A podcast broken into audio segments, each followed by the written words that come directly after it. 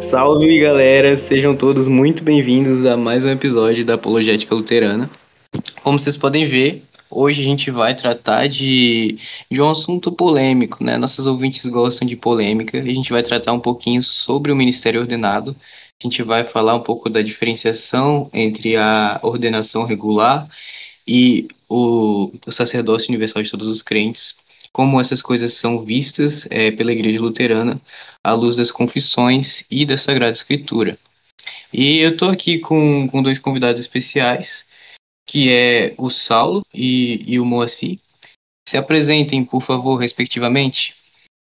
Tudo bem, meu nome é Saulo Bledo, eu sou natural do interior do Rio Grande do Sul, tenho 26 anos de idade, me formei no Seminário Concórdia agora há dois anos e sou pastor ordenado pela IELP, uh, trabalhei meio ano no Mato Grosso do Sul, na cidade de Naviraí, e atualmente sou pastor chamado de uma congregação no interior do Canadá, ao mesmo tempo em que eu também estudo, estou fazendo meus estudos de mestrado no uh, Concordia Seminary de St. Catharines, também lá no Canadá. Não sei se tem mais alguma coisa para ser dito, mas é isso aí. Obrigado pelo convite. Bem-vindo ao Big Brother, né? Bem-vindo ao Big Brother. É... Eu sou Moacir Alves Júnior, sou pastor ordenado da ELB também. Eu me formei em 2020. 2019 seria minha formatura normal, mas junto com o Saulo, mas eu formei-me em 2020. Uh, sou uh, missionário do Projeto Aliança no Congo, Congo Brazzaville. E agora eu estou estudando francês para conseguir trabalhar melhor na, na, nas igrejas, junto com as igrejas e seminários da francofonia na, na África. Bem, é currículo curto, hein? Bom, que legal. Os caras aqui é, os cara aqui é cabeça. Só tem eu que tá no Brasil aqui. Nosso podcast tá internacional já. Não, Enfim. Só tá no Brasil ainda. Ah, tá no Brasil? Ainda sim, no ah, interior. que tava no Canadá. Tá tirando, tá, tá tirando leite das facas. Daqui um pouquinho, daqui um pouquinho o barulho do leiteiro vai atrapalhar o podcast aí. Exato. Enfim, iniciando aqui o nosso, o nosso roteiro aqui do, do podcast, nosso programa. A primeira pergunta vai ser é o que, que a Sagrada Escritura diz sobre o ofício do, do ministério e como o que a Escritura revela sobre o tema é visto à luz das confissões luteranas. Então, o que a Escritura diz sobre o ministério começa assim: do princípio criou Deus os céus e a terra. então, assim, começa lá, na realidade. É, tem várias maneiras de você abordar uh, o começo do ministério, como, como você começa o assunto ministério, tem, você tem diversas abordagens. É, geralmente, a que menos causa confusão é quando você começa na criação. Quando você volta lá no começo Gênesis, é, é, o que Lutero amplamente fala no, no, no, nos comentários dele a Gênesis. É, volume 12 das obras selecionadas aí, quem quiser ler em português.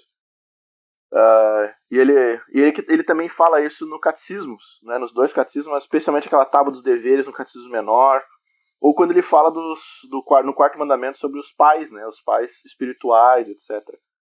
E ele vai, e é especialmente o prefácio do catecismo menor, lá no livro de Concórdia, ele vai falar das três ordens, né? a ordem política, a ordem da família e a ordem uh, da igreja.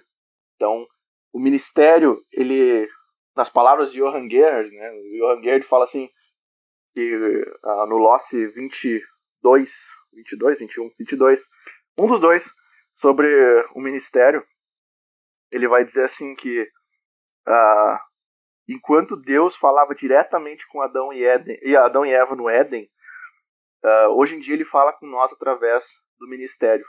Então, essa ideia da, do verbo de Deus, né? o verbo fala através de nós, né? através do ministério, etc. Só que aí começa toda toda a discussão também sobre uh, como é que como é que funciona a relação entre ministério e congregação. Né? E aí, aí vem todo aquele relacionamento, todos aqueles escritos que Lutero trabalha uh, com amplo amparo bíblico, na, nas, com, com, a questão dos boêmios, né, volume 7 das obras selecionadas, se eu não estou enganado, tem lá alguns escritos. E sobre o amparo bíblico, assim, a gente sempre volta à instituição dos ofícios das chaves, né? Mateus 16, Mateus 18, uh, João 20, uh, inclusive, uh, que Paulo largamente fala nas suas epístolas pastorais, em Efésios também. Então, tem, tem muito, uh, muito ali a ser, ser trabalhado. O Saulo aí, o que, que o Saulo acha? Eu vou puxar a brasa um pouquinho pro meu lado, acho, para falar de ministério, falar um pouquinho da minha, da minha obsessão, que é a liturgia, né? Na, na liturgia luterana, logo no início, a gente já tem aquilo que, para mim, eu acho que é a, uma das melhores definições de ministério e que está biblicamente, confessionalmente parada, que é quando o pastor é, confere a absolvição dos pecados. Lá no, no início da, da liturgia, ele diz assim: da parte por ordem de Jesus, meu Senhor, vos perdoo todos os vossos pecados. A nossa tradução é, no português da, dessa parte da liturgia ela é meio fraca, porque no original alemão, e isso também transparece no inglês, o pastor, ele na verdade diz assim, da parte e em lugar de Jesus, ou uh, em lugar e por ordem de Jesus. Então, uh, acho que a primeira coisa que, que dá para, quando a gente for tra tratar de, de ministério, uma das primeiras coisas que dá para falar é que o ministério, ele é Cristo no meio do povo de Deus, ele é o ministério do próprio Cristo no meio do povo de Deus. Deus, é, desde, desde, desde o princípio, após a queda do ser humano em pecado, ele procurou instituir meios através dos quais ele transmite a sua graça para o seu povo, né, para o seu povo caído, e por meio dessa graça resgata esse povo para si. E então o ministério, em primeiro lugar, é esse ministério do próprio Deus, é esse serviço do próprio Deus ao seu povo que ele realiza através desses meios. Contudo, ele designou homens para estarem em lugar dele uh, realizando este serviço. Né? O, o, próprio Deus, num momento histórico, veio em carne e osso nesse mundo. Uh, já no, no, Antigo Testamento a gente já tem é, uma, uma antecipação disso no, no sacerdócio do Antigo Testamento, mas em determinado momento Deus vem em carne e osso a esse mundo, e depois esse ministério, esse serviço que ele, que ele realizou pela humanidade, ele continua realizando através dos meios que ele deixou, e ele colocou homens no seu lugar, que, que da parte, por ordem, em lugar dele administram essas coisas, né? E isso está biblicamente amparado em vários lugares, como por exemplo quando Jesus diz é, para os apóstolos: Quem vos ouve, ouve a mim. Quando ele sopra o Espírito Santo sobre eles e diz: Aqueles de quem vocês perdoarem os pecados é, são perdoados. Toda autoridade me foi dada no céu e da terra, por, no céu e na terra. Portanto, vão batizando, ensinando, etc., fazendo discípulos. Então, eu eu acho que essa é um, assim um um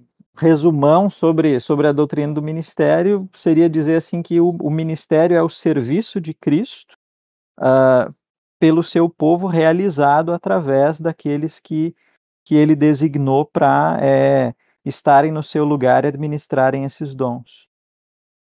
Se, se, alguém quiser ir um pouco mais longe, né, é o ofício profético de Cristo, né, o, literalmente o ofício profético de Cristo quando quando está lá no, no, na cristologia se aprende ofício real ofício é, é, é, Pô, esqueci, cara, me ajuda aí. O ofício é, real. O sacerdotal.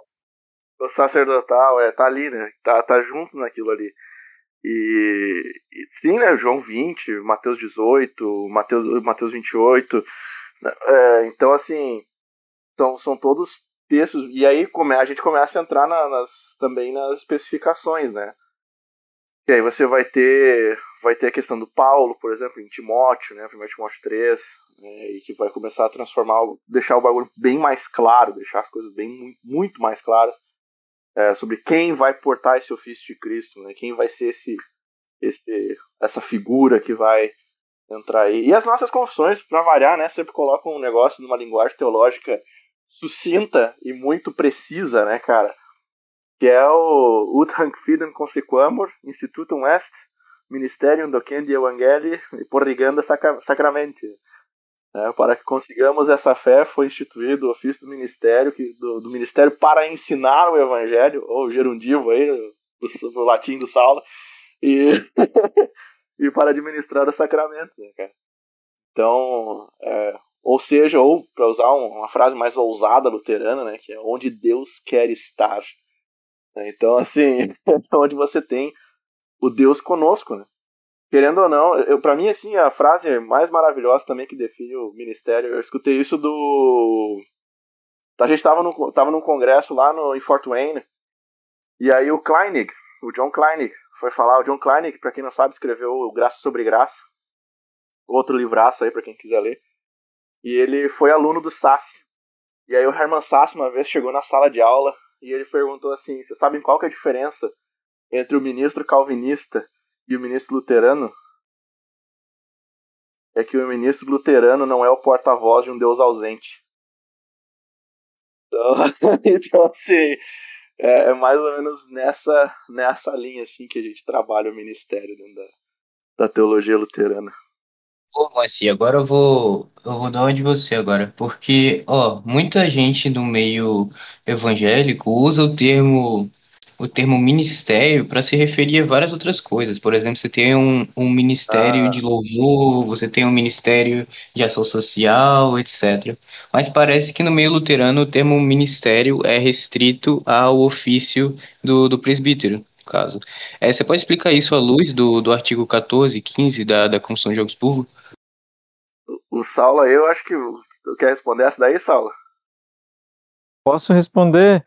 É, eu acho que uh, existem significados e significados para a palavra ministério, né? Se eu for falar assim, uh, uh, de um ponto de vista mais etimológico e etc., a palavra ministério significa simplesmente serviço, né? Um serviço, um trabalho. E eu acho que as, as igrejas pentecostais, evangelicais, etc., muitas vezes usam essa palavra ministério de louvor e, e tal para referir a esses diversos serviços realizados dentro da igreja, né? A pessoa que cuida da música, a pessoa que cuida disso, que cuida daquilo, desse projeto, daquele projeto.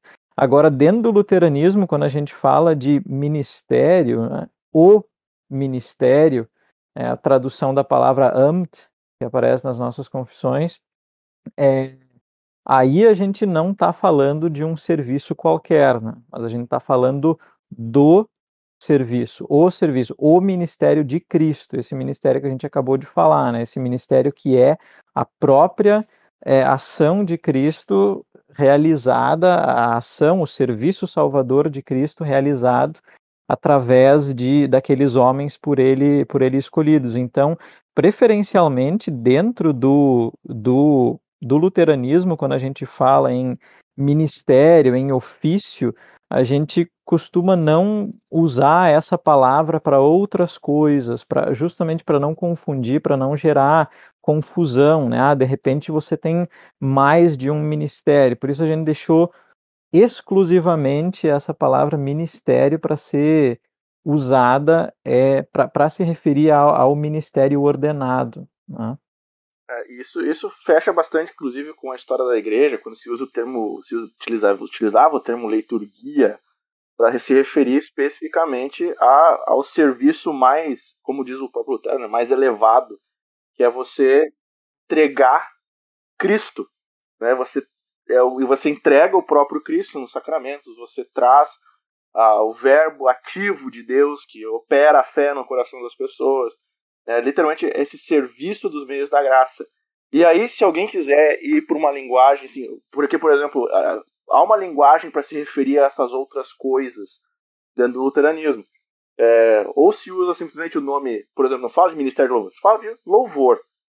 Né? Ou você vai utilizar os famosos sacrifícios espirituais, você vai, né, sacrifício de ação de graças, você vai utilizar esse, tipo de linguagem, inclusive até para fugir um pouco do boas obras lá dos católicos romanos. Né? Então, assim, é, você tem essa linguagem. A gente usa, tenta usar muita linguagem do catecismo menor nisso.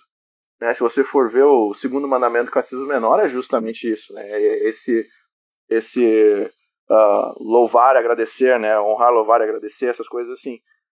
Então, uh, é por aí que vai a coisa. E aí, quando você fala do ministério, a gente fala exatamente da entrega dos sacramentos, do meio da graça, daquela coisa né, que o Heilig Amt, né, o santo ofício do ministério, e não, não propriamente só uma, um serviço geral. Né? Isso. É, ele se tornou assim uma uma, uma palavra para designar algo em, em, específico. Né? É interessante essa, essa lembrança que você fez sobre a palavra liturgia, né? que no grego significa justamente serviço, e o, o apóstolo Paulo fala do ministério dele como uma liturgia em determinado momento. Ele diz, ele, ele, ele diz que o ministério dele é uma liturgia, e em, determinado, em determinados lugares no, no, Novo Testamento, os ministros são chamados de diáconos, de, de servos. Então, liturgia também, primordialmente, é, isso é uma coisa que também está se discutindo muito hoje em dia, o que, que é liturgia. Liturgia, primordialmente, é os meios da graça, é Cristo servindo nos meios da graça, através desses ministros que ele colocou no seu lugar para administrarem essas coisas santas para o seu povo.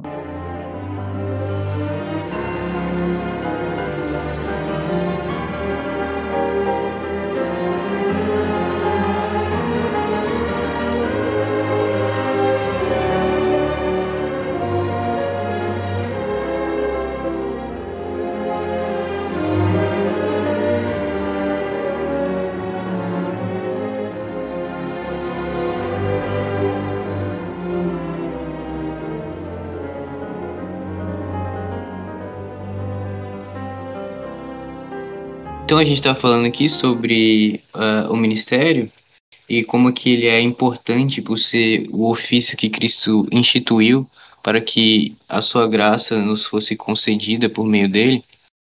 É, então, se a Bíblia ela vai afirmar o ofício das chaves dado aos apóstolos, você tem lá em Mateus 18, Mateus 16 e no, no Evangelho de João, é, capítulo 20, se eu não me engano, é, como é que a gente pode entender, é, Saulo, a diferenciação entre o sacerdócio universal, que São Pedro fala na sua primeira carta, e esse sacerdócio especial? A Bíblia, ela define essa hierarquia? E qual é o problema de confundir essas coisas é, que é tão comum? O Saulo já deve estar tá rindo agora, já deve estar tá sorrindo.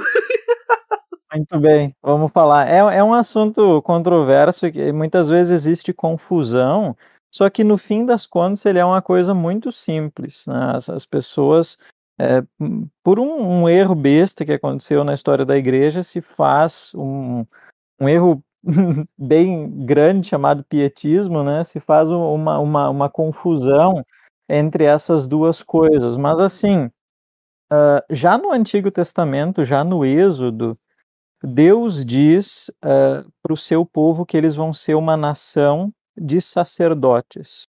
Ele diz que o seu povo é, é uma nação de sacerdote. E, e o que, que significa né, ser um, um, um, sacerdote nesse contexto?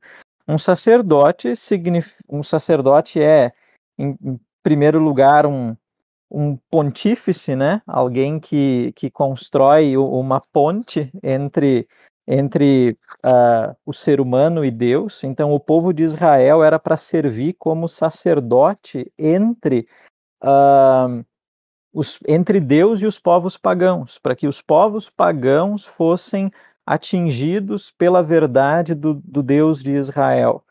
Então, o, o, o povo de Israel, na, na vivência da sua fé, era para servir como essa ponte E por isso eles seriam uma, uma, uma nação de sacerdotes, que, que, seriam aqueles que fariam essa conexão entre, uh, entre Deus e, e aqueles que ainda não foram atingidos pela sua verdade. E além disso, um sacerdote é alguém que realiza sacrifícios também. Então, o, o povo de Israel também na sua vida de, de fé, eles iriam oferecer sacrifícios espirituais a Deus, né? mortificando a sua carne e vivendo de acordo com aquilo que Deus esperava deles. Mas depois, na sequência do Êxodo, você vai ver que Deus vai instituir uma outra coisa, um outro tipo de sacerdócio, diferente desse sacerdócio uh, com o qual ele designa o seu povo. Aí ele vai instituir um sacerdócio ordenado, que é o sacerdócio de Arão, diferente, que é um ofício, que é esse ministério sobre o qual nós falamos. Então você vai ter pessoas especiais para cumprir um, um, ofício especial, para administrar as coisas santas de Deus. E a mesma coisa, em certo sentido, a gente tem no Novo Testamento. No Novo Testamento você tem um ministério ordenado, que é, que é diferente do, do sacerdócio, do chamado sacerdócio universal dos crentes. Você tem então um, ministério ordenado, que são aqueles homens escolhidos para administrar os dons de Deus, os meios da graça de Deus para o seu povo.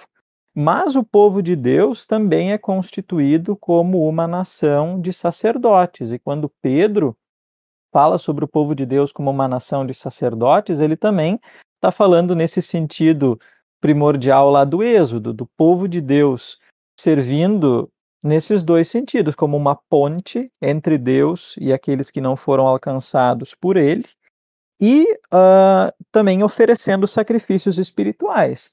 Né? Pedro está falando num contexto de perseguição, então o povo de Deus é, resistindo a, a, toda essa perseguição, a sua vida sob a cruz e etc., eles estão oferecendo sacrifícios espirituais a Deus e também nas suas, nas suas boas obras, na sua vocação, etc. Nesse sentido, eles são sacerdotes, mas é uma coisa distinta do ministério do ministério com M maiúsculo, do, do ofício ordenado, daqueles que estão no lugar de Cristo. É uma coisa diferente. O sacerdote uh, universal, o, crente, que é um sacerdote, ele é uh, um sacerdote é, na sua vida como um todo, na sua vida em geral. Enquanto que o ministro ordenado ele é chamado e, e ordenado para um, um ofício em específico que é distinto disso. Agora, qual foi a, a confusão que aconteceu? E antes de, antes de a gente falar um pouquinho mais sobre essa confusão, que é uh, que é bastante assim, é um assunto bastante longo, vou dar oportunidade também para o Moacir falar, mas assim, só, só introduzir o assunto, qual é, que, qual é que foi a confusão? A confusão foi que na era do pietismo, uh, se confundiu essas duas coisas, essas duas coisas que eram distintas, o sacerdócio universal e o ministério ordenado, elas foram confundidas no seguinte sentido: surgiu a ideia de que todo sacerdote ou todo crente é um ministro. Todos os crentes são ministros. Então, ministro com M maiúsculo. Então, Deus, ah, o Cristo distribuiu os seus dons e colocou eles nas mãos de, de todos os crentes. Todos os crentes têm o direito de administrar os meios da graça e de estar no lugar de Cristo, da parte por ordem dele, administrando esses, esses meios. Contudo, para que houvesse uma boa ordem e não confusão, então esses crentes, eles de repente escolhem um deles e colocam este um como representante de todos. Então, todos têm o um ministério e eles colocam a responsabilidade desse ministério sobre um, um indivíduo específico que vai estar ali cumprindo essa função no lugar de todos. Então, você não tem mais, a partir desse erro, você não tem mais o ministério como um ofício distinto, instituído por Cristo, mas como uma coisa que parte da congregação, do sacerdócio universal. E esse, até esse termo, sacerdócio universal, é um termo pietista. O luteranismo eh, ortodoxo nunca falou em sacerdotal. Depois a gente pode falar mais sobre isso. Mas então essa foi a grande confusão de de repente ver o ministério ordenado como proveniente, né, como uma coisa que existe só por boa ordem, mas que na realidade está nas mãos de todos os crentes. É, isso, isso, é claro, não vem sem boas doses de, de textos de Lutero, né? Porque você pode usar Lutero para defender qualquer coisa, né, cara? Então, assim, o, o, geralmente o pessoal se fia muito nesse, no, no texto do, do, Lutero aos bávaros, né? Aos boêmios, quer dizer, perdão, bávaros. Estou sempre bávaros na cabeça, mas os boêmios. É, e aí, só que, cara, o que Lutero tá falando lá, quando ele fala de sacerdócio universal, o que ele fala também lá no, no da, na, na, da liberdade cristã e também, também na, no, da, da, da, da nobreza para como é que, ah, nobreza cristã da nação alemã né, da, é, acho que é né da nobreza cristã da nação, da nação alemã e aí ele é, é mais ou menos o seguinte uh, primeiro a gente tem que começar a botar clarear um pouco a linguagem distinguir não é separar é, é muito simples é, é, é, bem, bem desse jeito. A gente, por exemplo, distingue as naturezas de Cristo, a gente nunca separa. Então, uh, quando você tem a distinção entre ministério e igreja, você não está tentando, e ministério e congregação, mais especificamente, por, você não está falando que os, um é parte da igreja e o outro não, ou vice-versa, sabe? Os dois são igreja. Os dois são igreja, ponto. Porque se você for ler, por exemplo, o artigo 5, vale muito a pena esse exercício. Você lê o artigo 5, o artigo 7, o artigo 8 da Confissão de Augsburgo e me diz qual que é a separação que se faz ali entre os três. É quase nula, porque um administra os sacramentos, aí para a igreja os sacramentos são a essência, o coração, e aí onde é que você encontra a igreja? Ah, onde é que tem os sacramentos e o evangelho? E assim a coisa está ela, se, ela acontece ao mesmo tempo. Então, uh, nisso o Hermann Sass é muito feliz quando ele traz de novo a, a, aquela, aquela relação de que nem o ministério é senhor sobre a igreja, nem a igreja é senhora sobre o ministério. É, mas um, os dois são igreja. Os dois fazem parte da mesma coisa. Um está dentro dele. É, o ministério está dentro da igreja. Eles não estão subordinados um ao outro, eles estão em é. relação na medida em que ambos estão relacionados com a pessoa de Cristo. Né? Exato. E aí, por exemplo, o fato de todo mundo ser batizado, de ser parte da igreja, de porque, por exemplo, todo mundo que é da igreja é sacerdote, da igreja no sentido restrito da coisa, né? Que são os santos chamados, aquela coisa que o Melanchthon fala no, no artigo 7. Porque você não pode ter um cristão sem ser sacerdote, porque o sacerdócio é uma coisa que vem com a fé. Ela tá junto. É, você foi batizado, você tá. Não tem como você separar essas coisas. Então, quando você fala assim, não, o, o sacerdote, a igreja, ela recebe de Cristo todos os dons, né? Ela tem o poder, a autoridade de chamar um ministro, de fazer um chamado especial, ela tem, ela, ela é, ela recebe de Cristo ah, os sacramentos, ela recebe todos esses dons, mas ao mesmo tempo ela não é, é ela não escraviza os dons, ela não escraviza o ministro, ela não escraviza o ministério. Né? Isso não, não, não dá. É, ela, ela é dela os dons, Deus deu para ela, mas quem administra é o ministro. Né? E o ministério é especial. E aí a gente não, não tem medo, por exemplo, de falar de um chamado especial. Né? Você tem o chamado do batizado, você tem o chamado do cristão, aquele que vem lá do para ser presidente, vamos dizer aqui, né, para usar um sistema um pouco mais moderno, né? O, o monarca para o Lutero, né? Você tem o cara que é chamado para ser monarca, você tem o cara que é chamado para ser um pai de família, uh, para mãe, etc.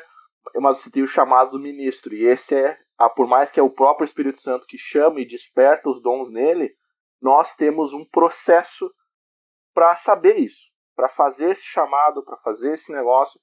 E aí que entra a tal da ordem. É aí, é nesse lugar que vai entrar a tal da ordem. É, pra, é nesse testar, o, vamos usar o termo do Novo Testamento, né? O testar os espíritos. Né? Você vai provar os espíritos vai ver que o cara realmente, né? Tem todo esse negócio chamado especial também, né? Que o cara é apto a ensinar. E aí você vai batendo com aquilo que o, o apóstolo próprio Jesus Cristo deixaram como base do ministério o quem deve ocupar esse ministério. Isso. Então- É, Cristo, Cristo deu o- o- os seus dons à, à igreja como um todo, mas deu para que ela escolhesse alguns para administrar esses dons, né? Não é para cada um administrar por si, né? E, e é interessante que é interessante que dentre esses dons a, a Escritura menciona o próprio ministério como um dom, se eu não me engano, é na carta aos Efésios que Paulo diz que quando Cristo subiu aos céus, ele distribuiu dons à igreja. Ele diz, ele escolheu uns para apóstolos, outros para mestres, etc. Então, os, os ministros são, é, são um, um- um dom de Cristo para a igreja também. E você não pode ter um ministério sem ter um ministro. Né? Cri- Cri- Cristo, Cristo, deu, Cristo deu os dons e, e o ministério que os administra para a igreja, mas você precisa ter um ministro. Você não pode ter o ministério sem, sem ter um ministro. né? você tem que também colocar ah, o que, que Lutero está falando lá com, ah, em relação aos, aos boêmios ah, no panorama da coisa. E antes, inclusive, de ler o tal do, do- do- da carta dele aos boêmios, vale muito a pena ler o Cativeiro Babilônico da Igreja. E aí, aí você vai entender o que Lutero está querendo dizer e reforçando e reforçando cada vez mais essa questão de a, a, a igreja tem autoridade né, para chamar ministros e ordenar pastores, etc. Porque lá no cativeiro babilônico, o que Lutero está fazendo é simplesmente falar assim: olha, a igreja está refém dessa casta, desse clero. Então, assim, isso não dá, isso não pode, sabe? Porque, porque senão porque as pessoas estão vivendo num regime de lei. Elas estão num, no- Era mais fácil viver no Antigo Testamento do que viver no Novo Testamento, se é desse jeito. né? Então, assim, é, é esse tipo de coisa. E aí vale a pena, e eu, eu sei que é um escrito longo também, Lutero, deu dos concílios e da igreja. Lá no final do dos concílios da igreja, Lutero tem todo um texto gigante sobre ministério. Ele vai deixar tintim por tintim tudo claro assim sobre ah, a questão dos ofícios, né? Quem ocupa, como é que funciona um pouco dessa relação entre ofício e igreja. Então é, é muito importante lembrar dessas coisas. É, quando Lutero fala sobre eh, o sacerdócio dos crentes, ele está falando dentro de um contexto específico, né, no qual, como por exemplo, quando ele escreve aos boêmios, é, é gente que está sem um ministro para administrar os meios da graça para eles, e ao mesmo tempo você tem os bispos romanos se recusando a ordenar ministros para aquela gente. E é aí que Lutero vai dizer: não, não, vocês não precisam ficar sem os meios da graça por causa ah, dessa, dessa má vontade dos bispos romanos. Vocês mesmos podem escolher aquele que vai assumir o ministério e administrar estes meios para vocês. Mas Lutero está falando dentro desse contexto, que é um contexto especial, um contexto emergencial, é o que ah, em outros lugares vai se falar, vai se chamar de os cristãos no deserto, né? Quando você tem um grupo de cristãos lá isolados que não têm ah, acesso à, à igreja como instituição, não tem acesso a outros ministros, e mas você também não pode ficar sem os meios da graça. E aí é que Lutero vai dizer não, eh, vocês vocês também são igreja. Vocês também são igreja, vocês não dependem da cúria romana. Vocês também são igreja, vocês não precisam esperar que o Papa mande um padre para vocês. Vocês podem escolher alguém apesar dessa recusa. O problema é que alguns aí acabaram pegando essa situação emergencial e aplicando como regra geral, e aí dizendo que o- a congregação tem um- um poder nas suas mãos e que o ministério está nas mãos da congregação e que é a congregação que concede esse ministério àqueles que são chamados. E, e não é nada disso que Lutero está querendo dizer. É, e, e tem aquela é, famosa, famoso texto dos artigos de Smalcalde, né? Que Lutero vai lá no artigo de Smalcalde e fala assim: ah, se eles fossem cristãos, eles não estariam fazendo esse tipo de coisa, esses bispos, né? Porque eles estariam pregando, administrando sacramentos e ordenando os outros para que eles eh, continuassem levando à frente a fé. E aí eu discordo muito de alguns que falam assim: ah, o grande desenvolvimento de- do ofício do, do- do- do- da doutrina do ministério dentro de Lutero é na, na sua discussão com os católicos romanos. Não, ele tem uma toda uma discussão com os anabatistas, que é justamente onde ele vai enfatizar o ministério ordenado. É, e aí você, você, e aí infelizmente a gente não tem esse escrito em português que é o tal do conto dos profetas celestiais. É, então, é, e aí e tem o contra os esse a gente tem em português também no volume 7, contra os, os intrusos e pregadores clandestinos. Né? Mas o contra os profetas celestiais a gente não tem em português. Né? Against the Heavenly Prophets. Interessante você mencionar esse escrito aos anabatistas, porque aí é, eu acho que isso ajuda a gente a ter um pouquinho de clareza. Lutero, às vezes, assim, ele pega o todo da verdade bíblica sobre um assunto e, e ele enfatiza um determinar, uma determinada parte do todo desta verdade que, se, que se aplica a um determinado contexto. Então, ali no caso dos boêmios, você tem uma hierarquia romana fazendo pressão sobre eles, e aí Lutero vai enfatizar o fato de que a congregação tem é, uh, tem o, o, direito dado por Cristo para chamar ministros. Ele vai enfatizar esta parte.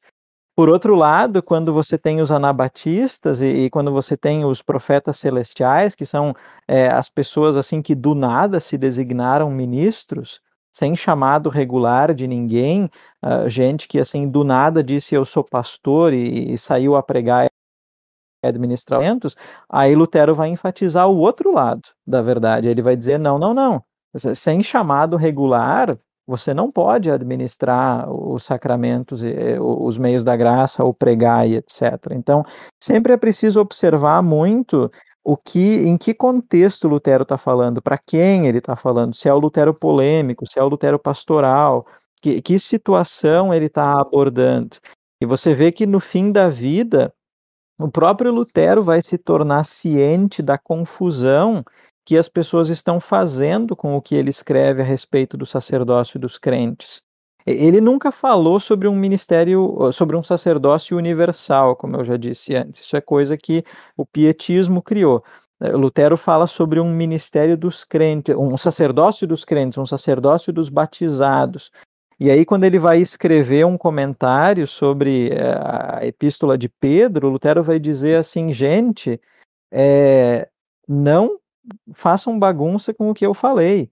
Quando eu falo de, de, de sacerdócio dos crentes, eu estou me referindo aos batizados. Para mim, ser um sacerdote é a mesma coisa que ser, é, que ser um batizado. Nada mais do que isso. Eu não estou querendo dizer que porque você é um sacerdote batizado, você agora é um ministro ordenado. Não é isso. Isso Lutero fala mais no fim da vida dele, depois assim de ter tido consciência de, de toda essa confusão que essa discussão gerou. E muita gente às vezes pega lá um escrito isolado dele sobre o assunto e tece toda uma doutrina em cima daquilo, sendo que ele nunca que ele nunca, nunca quis, quis, quis dizer isso, ou, ou isso é só uma parte do que ele falou sobre o assunto.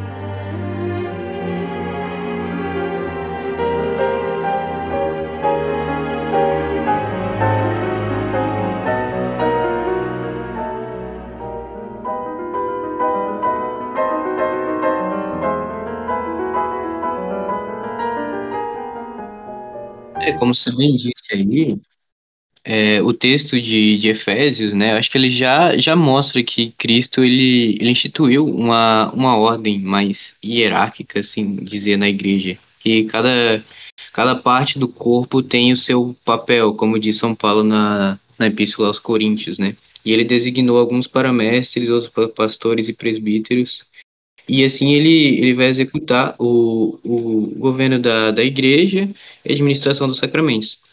E como você citou, é, a, a Constituição de, de Augsburgo ela vai dizer lá no, no artigo 14 que não vai existir uma, uma administração do, dos sacramentos e a pregação pública da palavra é, fora da, da, do ministério ordenado é, regularmente, né, em caso de não emergência. E esses são os fatores constitutivos da igreja, né? A, a pregação do, do evangelho e a administração dos sacramentos. Logo, se não há um, um ministério ordenado, não existe igreja, assim dizer. Então, esse é o problema. é, de uma concepção um pouco mais exagerada do petismo, que acaba criando uma anarquia, vamos assim dizer. Né? Então, só, só uma questão de vocabulário, é muito difícil usar o termo hierarquia, é mais fácil usar um termo um pouco mais neutro, tipo ordem, né, que, porque justamente se opõe a um caos, assim. E, porque hierarquia traz muito uma ideia de cúria, de uma, de uma, de um clero, por exemplo né, que, que também não é uma coisa defendida dentro do luteranismo, que é uma assim, uma coisa é estar em ordem, é você ter um ministério e você ter a igreja, a congregação, etc. Uma coisa é você falar que é uma hierarquia ali dentro.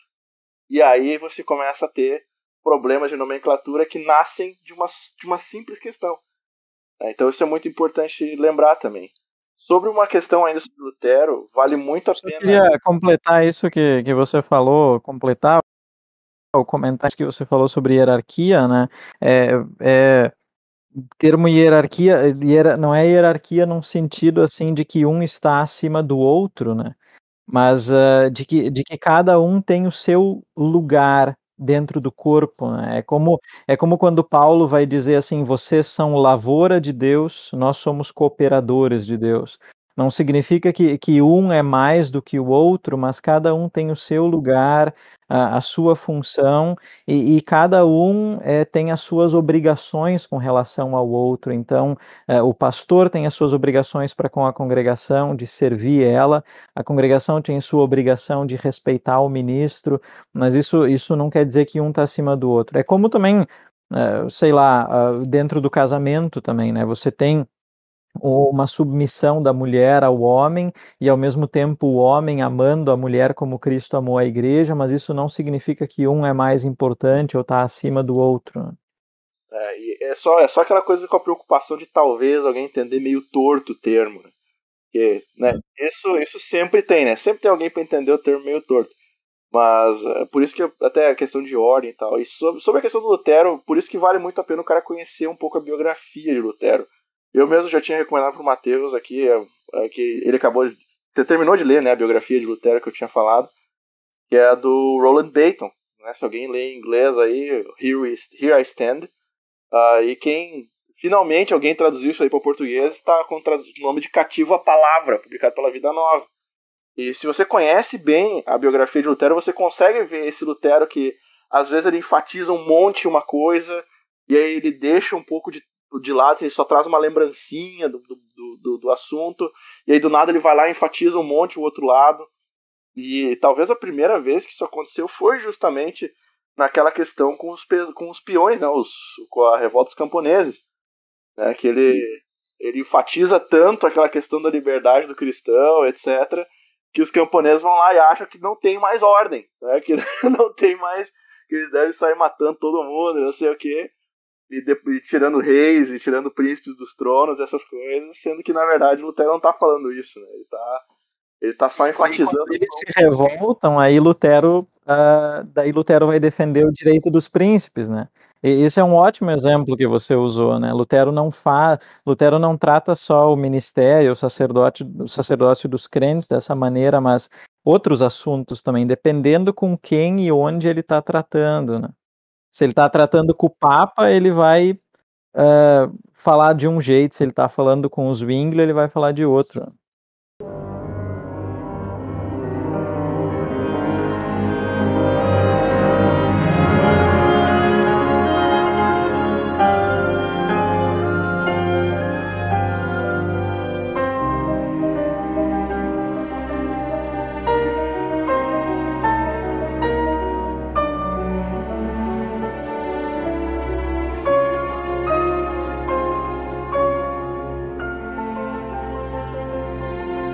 Gente já, já caminhando nesse, nesse gás aí, porque muito da, da nossa conversa está desenrolando o tema que seria o principal abordado aqui na, nessa pergunta que eu vou fazer agora, que é sobre a, a polêmica, a discussão entre o, o teólogo Walter e o Le, eu não sei falar o nome desse alemão, mas enfim, é assim mesmo, né? É assim mesmo?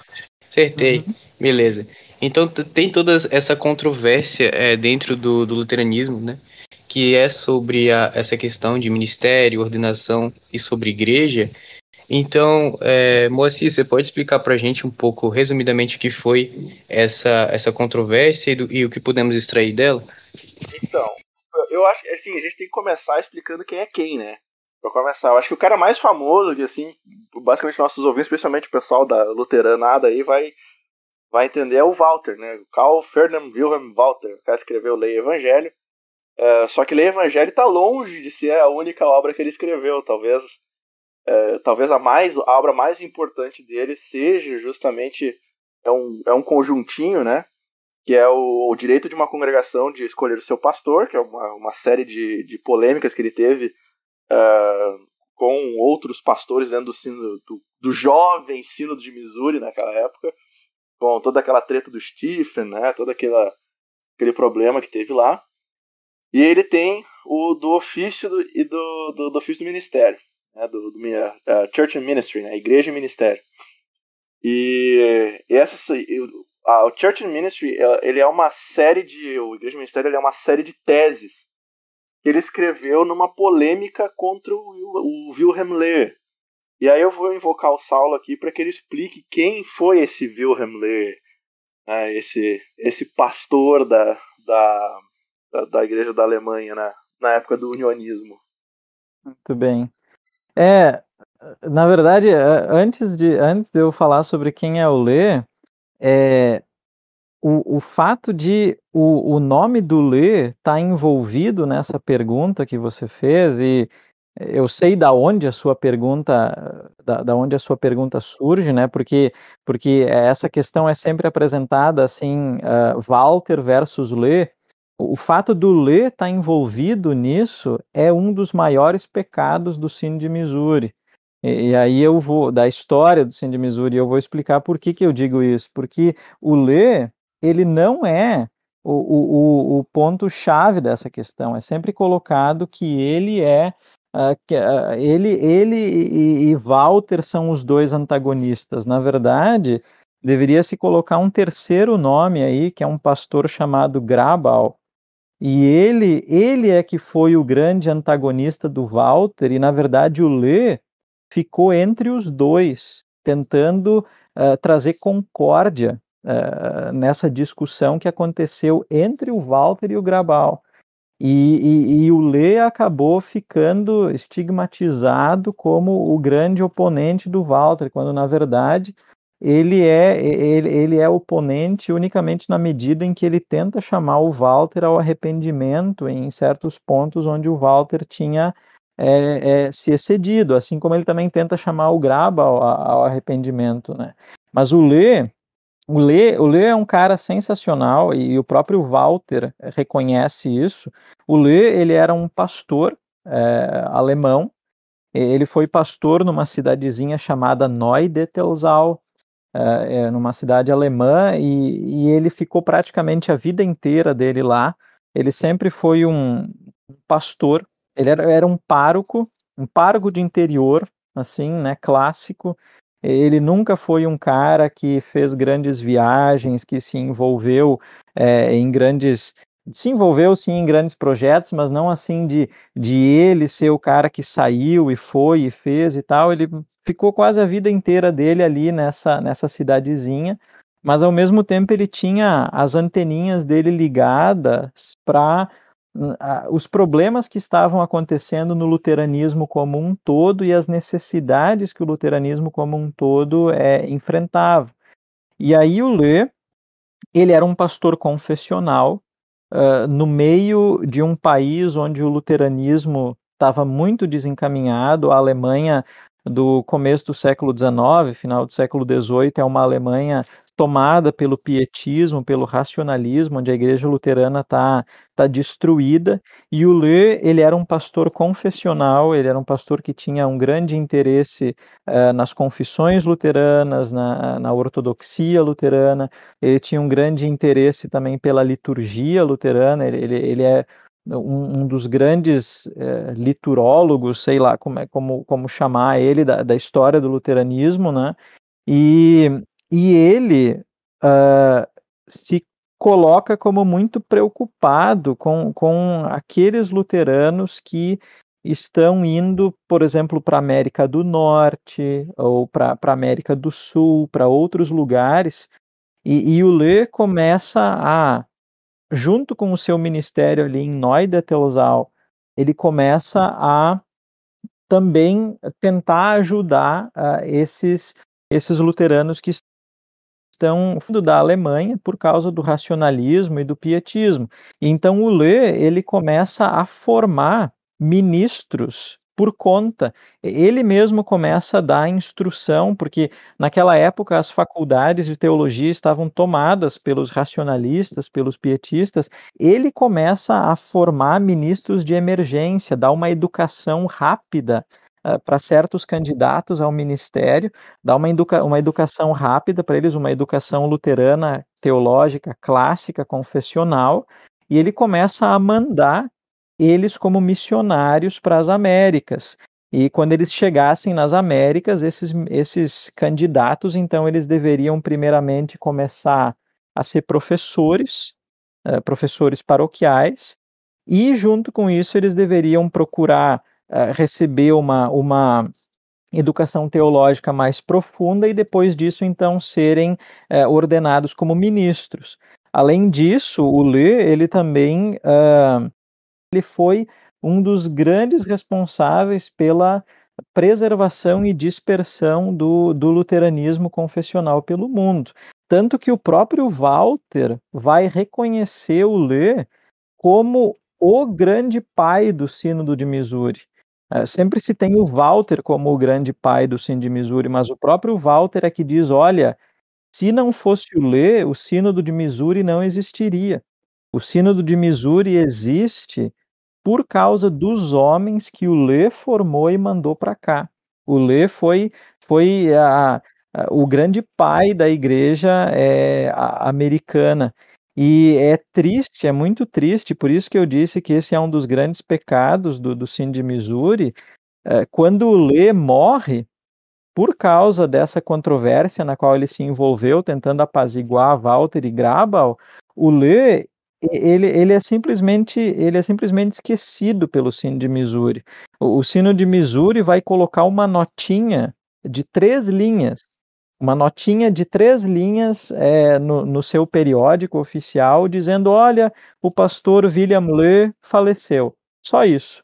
Né? Nenhuma gratidão, nenhuma homenagem, nenhum reconhecimento.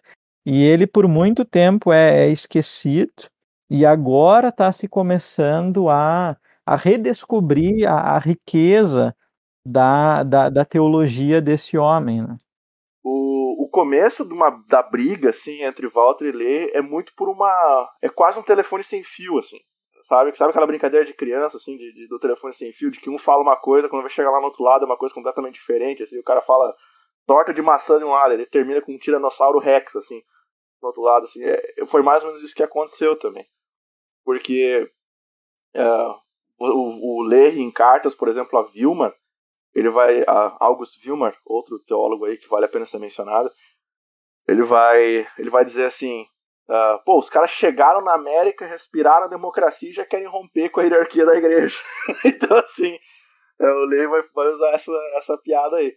E o Walter vai escrever no começo do, do direito de uma congregação de chamar o seu pastor, ele vai dizer assim, o cara tá sentado lá na torre de marfim dele da Alemanha e ele não sabe os nossos problemas aqui, que a gente tem, ele tá dando toda a autoridade para ministros, que sendo que aqui os ministros são, não, não trazem material, não pregam, não administram, não fazem nada.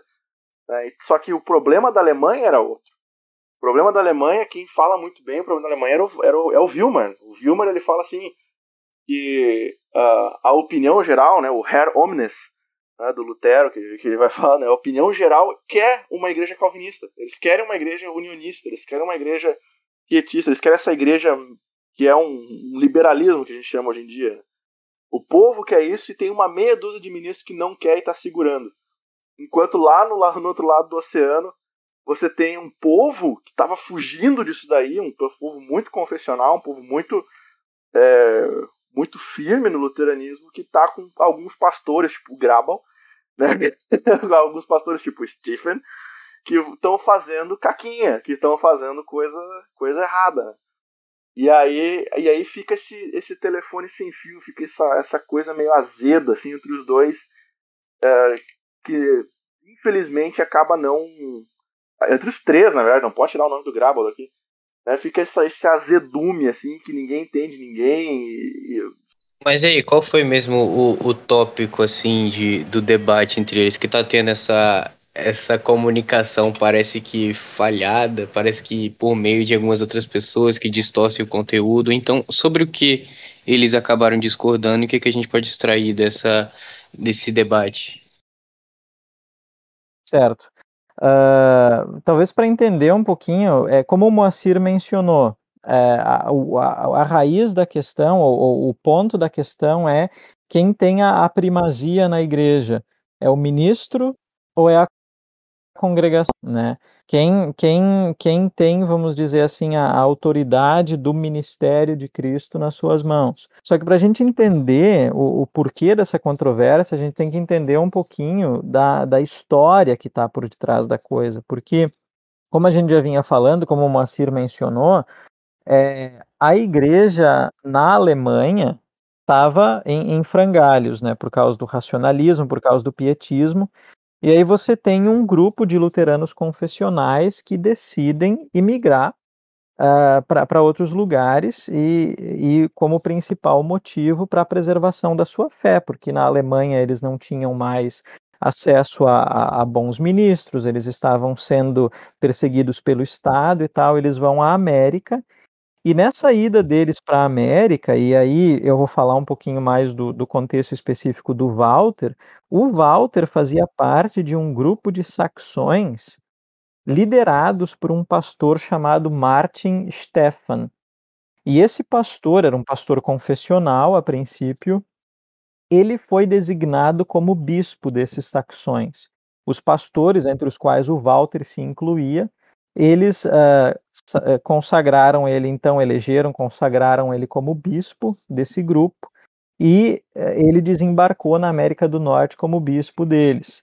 Contudo, uma vez na América do Norte, o Martin Stephan começa a cada vez mais ter ideias hierárquicas, ideias assim de, de que ele estava com o rei na barriga, e ele, inclusive, uh, se torna moralmente questionável, porque uh, em, em, em, confissão privada, algumas moças acabam confessando que é, cometeram adultério com o Martin Stefan. Né? O Martin Stefan abusou delas, então ele, ele uma vez na América do Norte, ele começou a se preocupar mais com o palácio episcopal dele, com é, o, o, tesouro dos do saxões, né, com, com, o tesouro comum dos do saxões, ele, ele meio que se coloca assim também como líder temporal daquele grupo e ele também começa a se aproveitar, inclusive, das moças. E aí ele é expulso, é, ele é destituído do seu cargo de bispo e é expulso. E aí isso gera todo um problema de consciência para aqueles saxões, porque assim, eles vieram da Alemanha seguindo o Martin Stefan, e de repente o Martin Stefan se revela esse monstro. E aí eles ficam assim, é, para onde iremos nós, né?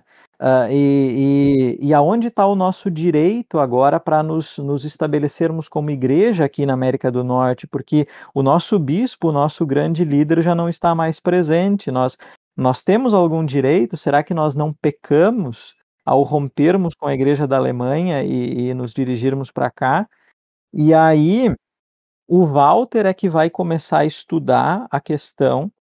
Ele tem um período em que ele é, fica doente e ele começa a ler Lutero. E aí o Walter vai descobrir esses escritos de Lutero, nos quais Lutero diz assim: não, a, a congregação também tem direito de chamar ministros. E isso vai ser a salvação da consciência daqueles saxões. Então, o Walter ele vai se agarrar a isso com todas as forças. Ele, ele vai argumentar em cima disso. Olha, nós não temos mais o nosso bispo. O nosso bispo, ao que parece, era um canalha. Mas nós, como congregação, nós somos também povo de Deus. Nós também podemos ter um ministério válido no nosso meio. Nós também podemos podemos escolher os nossos ministros apesar desse bispo corrupto que nós tivemos. Então, é, e, e por isso Walter vai valorizar tanto o direito da congregação de chamar ministros. Por outro lado, você vai ter o Grabal, e o Grabal ele vai uh, apontar para o outro lado. O Grabal ele vai apontar para o direito dos bispos. Ele quer preservar o direito dos bispos. Ele vai dizer não, não, não. O Walter está se tornando muito democrático e, e, isso vai dar problema no futuro. Né? Essa, essa democracia americana demasiada vai trazer problema para a igreja. Nós precisamos também afirmar o direito dos bispos. Os bispos, os ministros também têm direito na igreja, de, de, o direito é, da parte de Deus, direito divino. Então não dá para afirmar só o direito da congregação. Só que o Grabal ele vai muito para um outro extremo.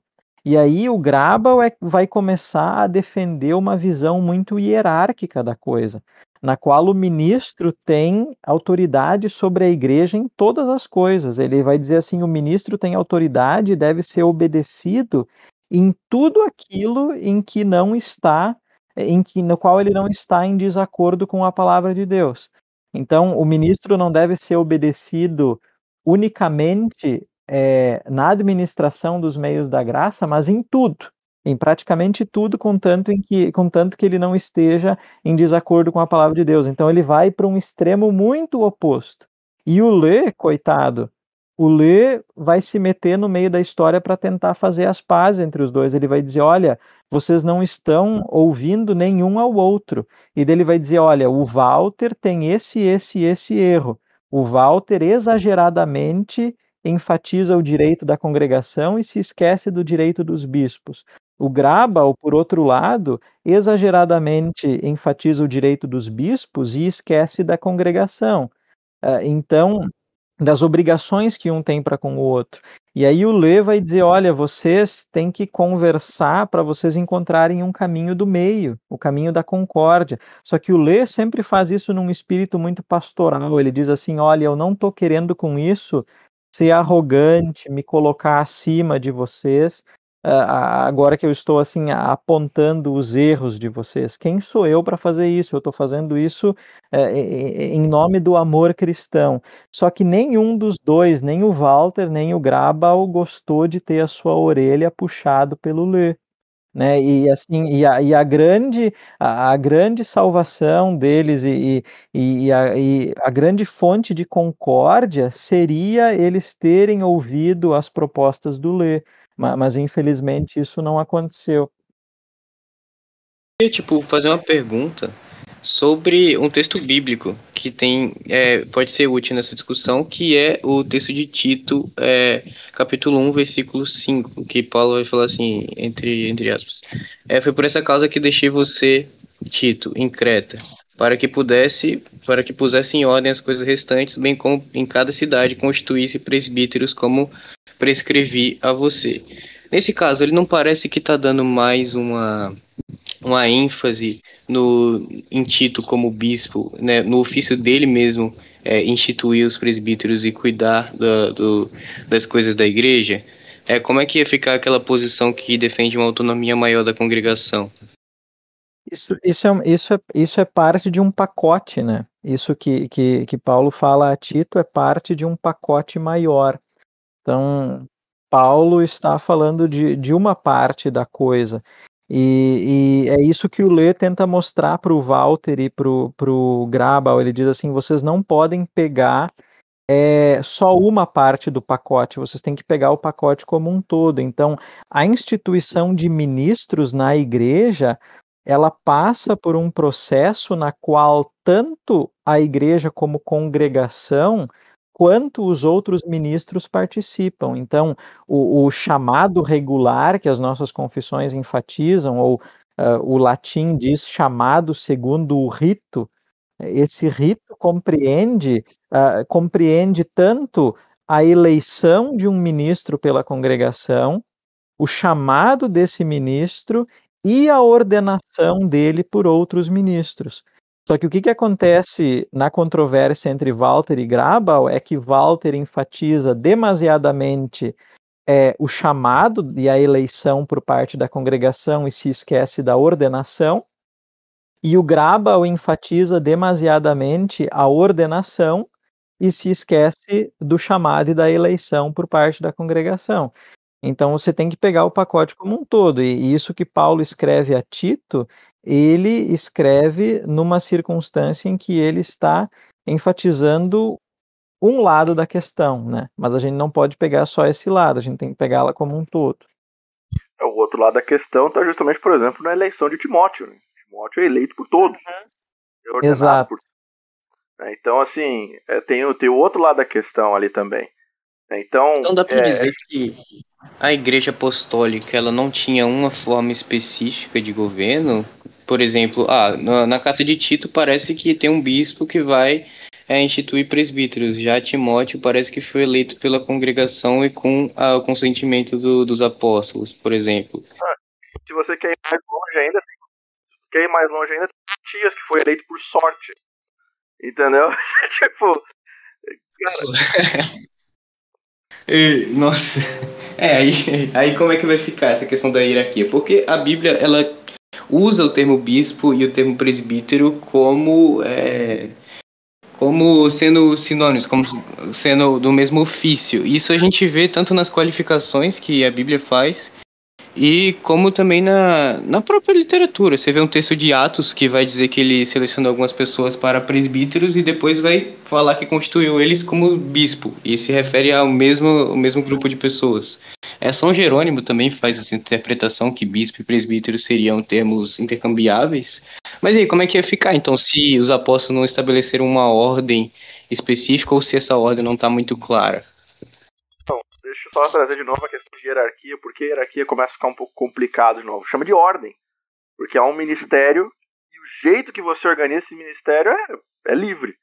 Tá? Isso faz parte dos famosos, entre aspas, adiáforos. Como é que a ordem vai se dar? Mas é o que. E aí eu, agora, mas aí agora eu trago também uma questão do ler. O ler, ele vai ter uma. Ele tem uma frase é, que ele escreve no. É, ainda é no Der Lutherraner. Que ele vai dizer assim: a igreja, não importa o jeito que você está fazendo a coisa, mas a igreja tem que ter a santa forma. Ela tem que mostrar através da sua forma que ela é um, um porto seguro para as almas aflitas. Né? De novo, esse aspecto bem pastoral do lei. Assim. É, historicamente, cara, você ter uma noção, essa questão do, do da, da, forma da igreja, Lutero mesmo, no, esse, esse escrito do, dos concílios da igreja é justamente sobre esse assunto. É, so, o próprio Lutero já tinha acesso aos pais da igreja, já, já sabia muito bem como é que funcionava essa questão da estrutura da igreja. Só que uma coisa que o próprio Lehi fala é, na, numa, na carta dele ao Vilmar, numa das cartas dele ao Vilmar, ele fala assim: a coisa, quando você separa a questão em bispos, uh, presbíteros, diáconos, é uma organização muito natural e fácil. É, por exemplo, se tem uma igreja em perseguição, essas coisas assim, é, faz muito sentido você ter esse tipo de ordem. Então, assim, uh, a gente tem que saber lidar com essa nossa liberdade. O Herman Sassi vai gastar boa parte da sua vida falando sobre isso. Né? É, seja desde a carta número 8 aos pastores luteranos até aquele texto que o Saulo traduziu, que é do, do ofício do, do ministério, na, na, na, doutrina do ofício ministério no, no luteranismo. E tem, tem uma série de, de coisas aqui né, que, que entram. E não sei, Saulo quer comentar alguma coisa aí? É, é, agora que você mencionou o, o escrito do Zassi, o Zassi é alguém que vai enfatizar bastante isso, que um distintivo do luteranismo é que nós não uh, advogamos por uma organização política da igreja específica. Enquanto que você vai ter os romanos, por um lado, advogando a cátedra de Pedro como a organização da igreja e que isso é necessário para ser igreja, tem que ser organizado assim. Uh, e enquanto você tem, por outro lado, os calvinistas e etc., advogando por um modelo congregacionalista, presbiteral, ou você vai ter os anglicanos advogando por essa organização tripartida, né, de bispo, presbítero e diácono, o luteranismo não advoga por nenhuma delas, porque o luteranismo diz assim: no Novo Testamento você pode encontrar qualquer uma dessas organizações.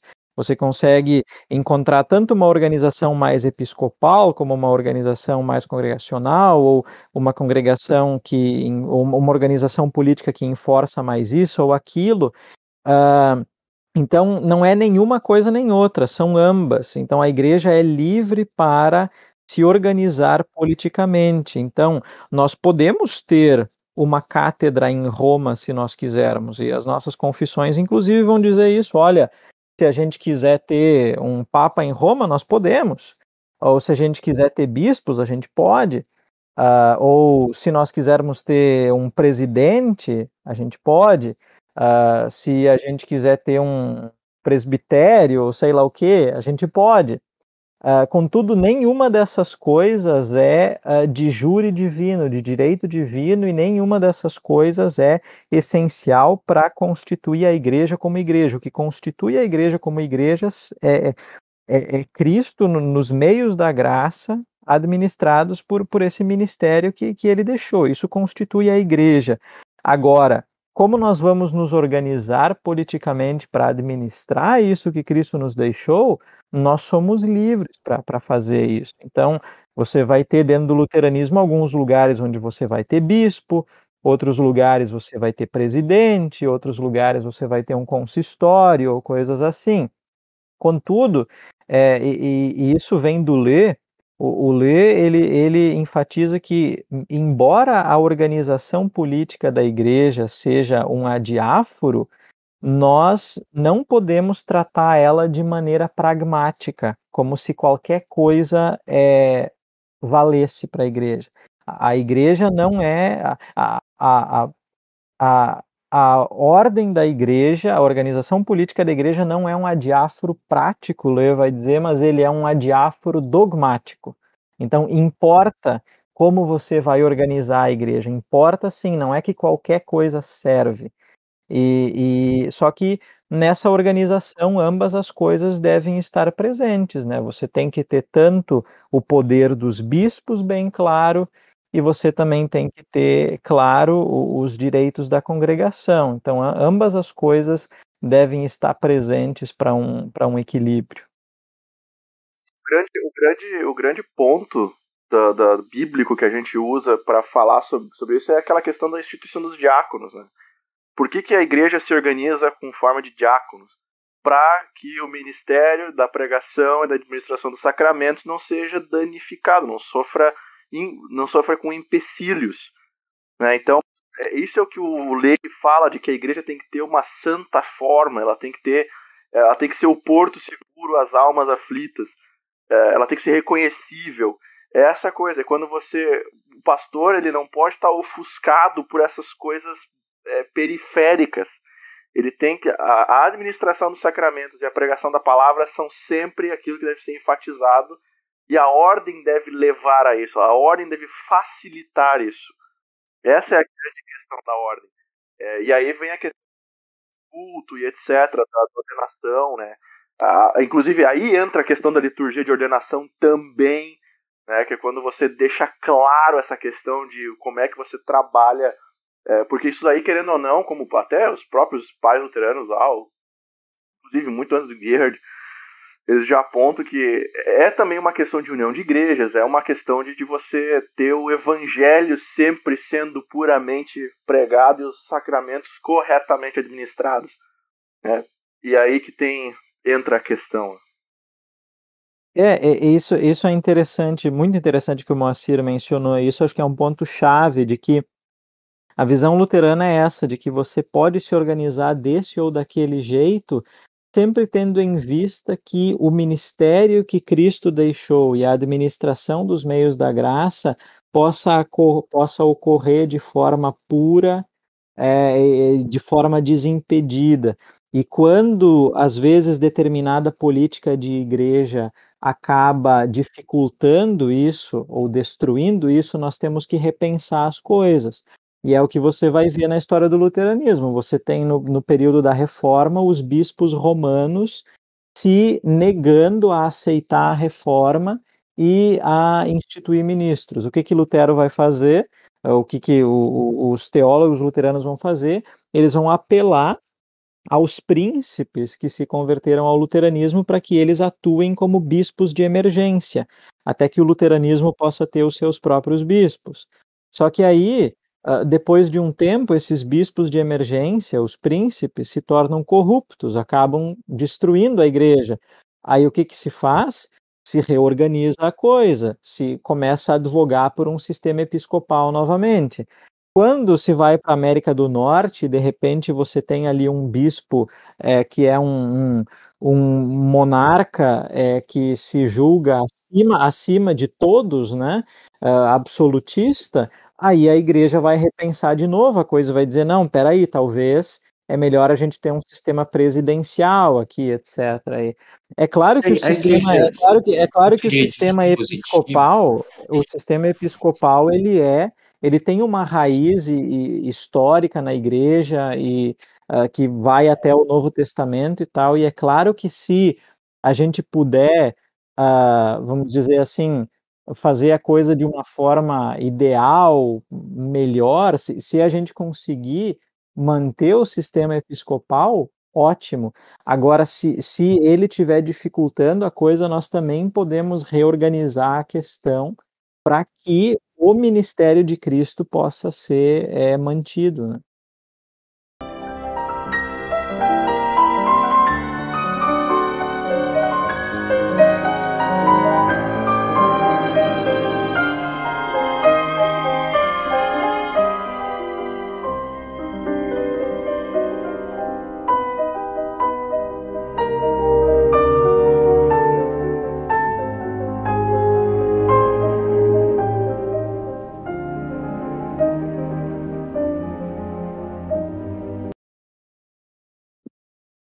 Eu ia perguntar se, por exemplo, a igreja não teria alguns me mecanismos ou dispositivos na, nas confissões, ou sei lá, em algum código canônico que seja, é, para proteger de autoritarismo dos bispos, pra, se, né, claro, claro, levando em conta o, o governo episcopal, ou do, dos presbíteros, aqueles que governam a igreja é, em outros modelos?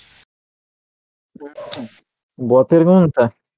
Eu estou tentando pensar em algo para te dizer. Moacir, você consegue lembrar algo assim na ponta da língua?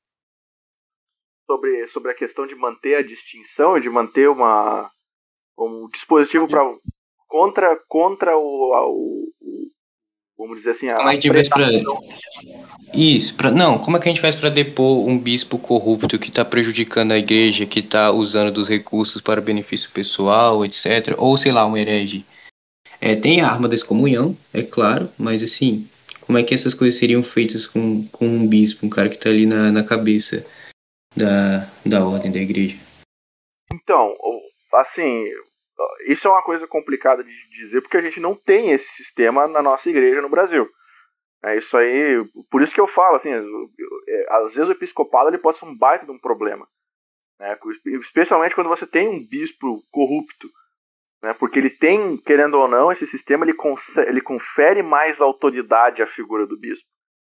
O problema aí você teria que ter ou uma organização de mais bispos que vão ir contra esse cara e removê-lo à força. Você, aí você tem que ter uma utilização de força, inclusive, do, do, do, do cargo. É, ou você, de novo, reforça a questão congregacional da coisa. E, e o povo tira esse cara de lá. Né? Então, é tipo um sínodo, tá ligado?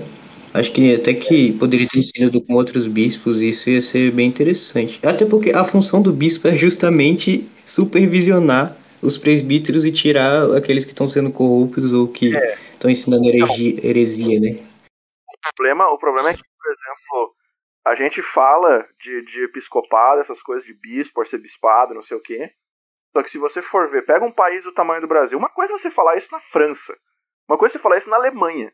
Sabe, a Alemanha cabe no estado de Minas Gerais, assim, entendeu? Então, assim, essa, essa é a primeira coisa. Quando você vai falar de supervisão de bispos, Cara, é muito difícil num lugar do tamanho do Brasil, por exemplo. Sabe? Para você, ou você vai ter que ter muito bispo para você fazer é, distritos de pequenos sínodos, coisas menores. E aí você tem um cara que e aí vem a questão, quem vai ocupar essas cadeiras mais altas? Porque se você chega num ponto de ter, por exemplo, um arcebispo que seria muito corrupto, quem vai tirar ele de lá? Entendeu? Então, assim, a gente volta sempre no problema que gerou essa questão do Walter Lutero, mas também que gerou a questão do Lutero. É, então, assim, não é à toa que a gente tem sempre um que um pouco mais.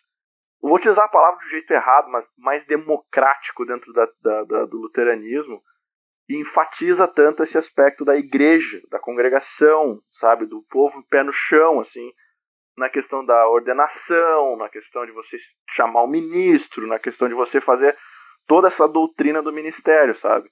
Porque a partir do momento que você começa a enfatizar um arcebispado ou o episcopado, é, sem você ter essa parte do, do povo, né, de que o, o negócio vem de baixo também, é, você vai acabar em tirania? Então, é certo isso. É, e, só que aí você também tem que o contrário, né? No cativeiro babilônico da igreja, de, de baixo para cima, né? Que é, que é o, o, sequestro do, do ministério pela, pela, pela, pela congregação, digamos assim.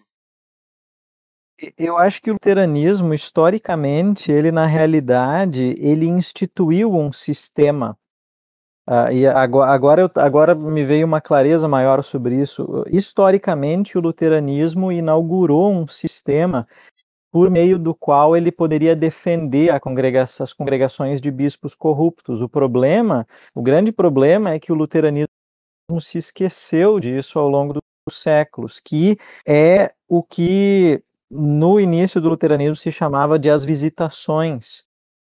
Uh, e, inclusive, os chamados artigos de visitação, depois a gente pode falar um pouquinho sobre isso, eles estavam no início no livro de Concórdia, dentro das nossas confissões. E, e o, o que, que, era esse sistema? Bom, em primeiro lugar, você tem os votos de ordenação. Na, na ordenação luterana, o ministro ele se compromete diante de Deus a cumprir uh, as suas funções, os seus mandados do seu ministério de acordo com as confissões a serviço da congregação, visando o bem da congregação, sendo um servo da congregação. E aí o luteranismo tinha as visitações para defender as congregações de ministros hipócritas ou de ministros que se perdessem uh, desse seu compromisso no meio do caminho do seu ministério. E, e o que, que eram as visitações? Eram outros ministros que, dentro de uma diocese, visitavam cada um dos ministros é, avaliando eles, avaliando a performance deles como ministros, e, inclusive, nessa avaliação, a congregação fazia parte, a congregação também era ouvida. E, e, e eu acho que a, a, grande chave da questão está aí. Um, um bispo ele nunca pode ser um bispo isolado. O bispo ele tem que ter a sua autoridade, e é importante que ele tenha a sua autoridade, contudo, ele tem que sempre estar sendo avaliado pelos outros bispos. Então, você tem os pastores num distrito sendo avaliados por um bispo. E, e, realmente essa avaliação deveria acontecer, não de uma, não de uma forma fantasiosa, como acontece no nosso contexto brasileiro, onde ela na realidade não acontece, ela está só no papel, mas não acontece, mas realmente essa, essa visitação dos pastores pelos seus bispos deveria acontecer, eles deveriam ser continuamente avaliados e é, uh, colocados na linha pelo seu bispo local, e ao mesmo tempo o bispo local também deveria estar sendo avaliado uh, pelos seus irmãos bispos.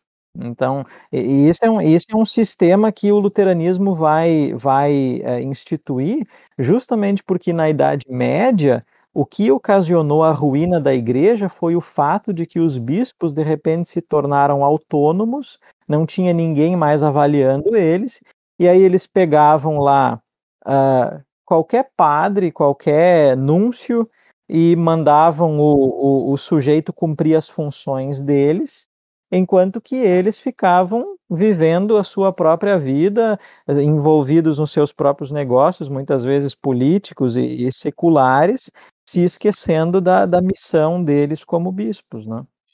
É, isso, inclusive, esse costume da visitação vai ser cada vez mais forte quando, quando o Frederico Sábio manda Lutero mesmo fazer as visitações. Né? Que se alguém quiser conhecer mais sobre isso, está lá no prefácio ao Catecismo Menor, né? Todo o que Lutero viu na sua, na sua visitação. E, e aí também é importante falar que uh, Saulo lembrou muito bem dos artigos de visitação. Eles não são critérios subjetivos. Os artigos de visitação são critérios objetivos. Você tem perguntas a serem feitas, você tem é, todo um critério muito bem definido e o próprio Melanchthon vai desenvolvendo, mas depois, por exemplo, na época do, dos ortodoxos luteranos, é, vai ganhar uma profundidade muito maior. Né? Então, é, você tem inclusive sermões de teste, né? o cara tem que escrever o sermão sobre uma doutrina. E aí ele vai pregar para esse, esse, esse povo, para esses eh, visitadores, etc. Às vezes é mais de um visitador, inclusive. É, e vão acabar sendo esse vão fazendo esse essa, essa coisa. Eles têm autoridade para tirar o cara né? Com provas eles têm autoridade para tirar o cara do ministério inclusive. Então assim uh, isso também é uma grande diferença da, da doutrina católica romana para a doutrina luterana que é o caráter indelével né? Que é indelebilis. Que é, a gente não tem isso né? o cara se ele está fazendo cacaca ele sai do ministério. Não tem essa essa questão de uma vez ordenado sempre ordenado é o cara tá fazendo caquinha, tá fazendo caquinha, cai fora. É, e isso está preservado, inclusive, no Estatuto da IELB, né?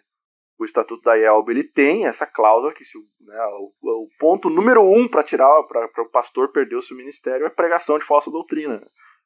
Então, é, como é que você sabe o que é falsa doutrina? Livro de Concórdia. Né? O livro de Concórdia vai te dizer exatamente o que é falsa doutrina e o que não é. Então, é, é por aí, assim. Ter, teria, assim. E isso funciona em qualquer sistema, na verdade, né? Esse, essa questão aí de, de visitação e dos, dos, artigos, dos pontos específicos. Uh, os artigos de visitação de Lutero estão traduzidos em português, né, Sal? Estão numa das obras selecionadas, se não me engano. É, eu não sei se eles estão traduzidos para o português. Eu escutei rumores de que eles estariam traduzidos para o português. Eu mesmo traduzi eles uma vez mas a coisa ficou por isso e eu, até hoje está aí estocado no meu computador.